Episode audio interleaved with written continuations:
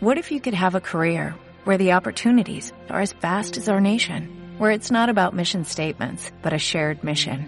At U.S. Customs and Border Protection, we go beyond to protect more than borders, from ship to shore, air to ground, cities to local communities. CBP agents and officers are keeping people safe. Join U.S. Customs and Border Protection and go beyond for something far greater than yourself. Learn more at cbp.gov/careers. Alejandro C. Fauci e Stock Podcasting presentan Perdido entre mis textos. Quisimos hacer un podcast de ficción, pero nos salió en serio.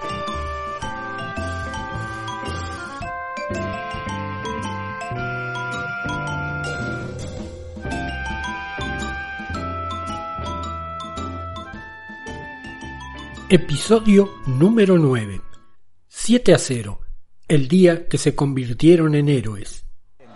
Verón viene para Caldera. Es el séptimo, es el séptimo, es el séptimo, es el séptimo. Es de Caldera, es de Caldera, es gol. ¡Gol!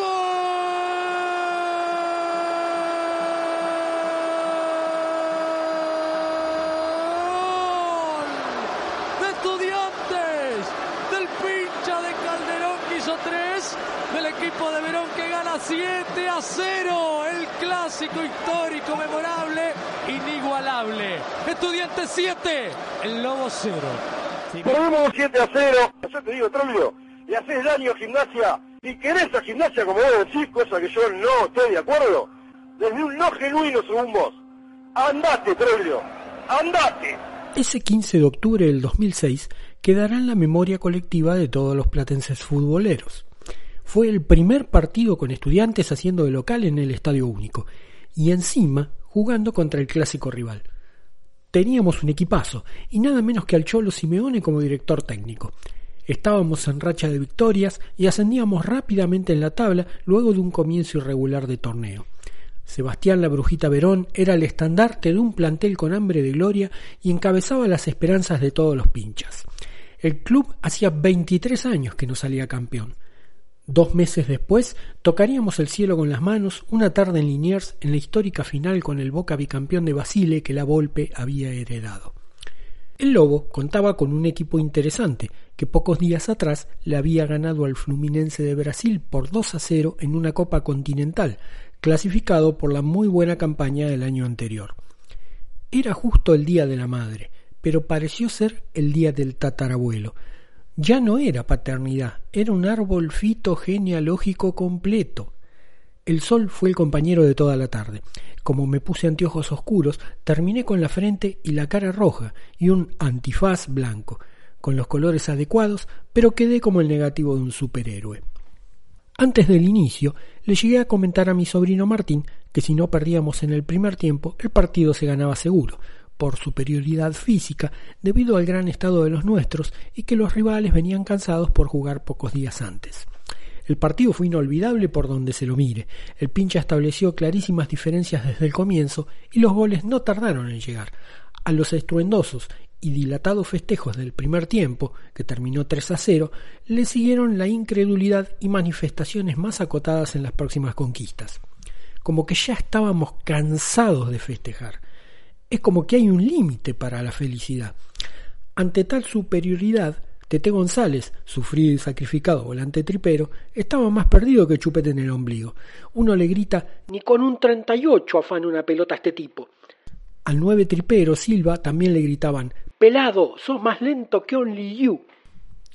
A cada gol le seguía el canto, una más, y no jodemos más. Cada tanto miraba con atención la tribuna de enfrente. Impávidos, miraban azorados. Nadie podía creer lo que estaba pasando de ambos lados. Mientras los nuestros se floreaban y goleaban, los otros se derrumbaban y encima se empezaron a hacer expulsar. El 7 a 0 estaba consumado y la popular de enfrente completa. No se iban. Recordé el infausto clásico del 94 en cancha de ellos, el del ataúd con nuestros colores en la platea oficial. Nos jugábamos la permanencia y ellos ya estaban formando el equipazo del 95 encabezados por los Meiji, nos ganaban 2 a 0 y pocos minutos antes del final decidí irme. La estaba pasando realmente mal. Preferí partir caminando a mi casa, ahogando penas antes que quedarme a sufrir y soportar las cargadas por el próximo descenso que nos esperaba. Recién esa noche me enteré mirando fútbol de primera que Rubén Capria descontó cerca del final de penal y que en la última jugada Calderón pateó al arco y pasó escasos ocho metros del mismo. Volviendo al 2006, me asombraba que nadie se iba del otro lado. Hubo un intento de algunos violentos de querer suspender el partido con desmanes, pero chocaron con la policía. Perdieron por goleada también en eso. Otros hinchas de Lobo sacaron a ese grupo de allí, y el partido se reanudó. Pelaron banderas y empezaron a sacudirla frenéticamente. También en su platea, incluso cuando su equipo ya no podía ofrecerles nada. Ellos seguían.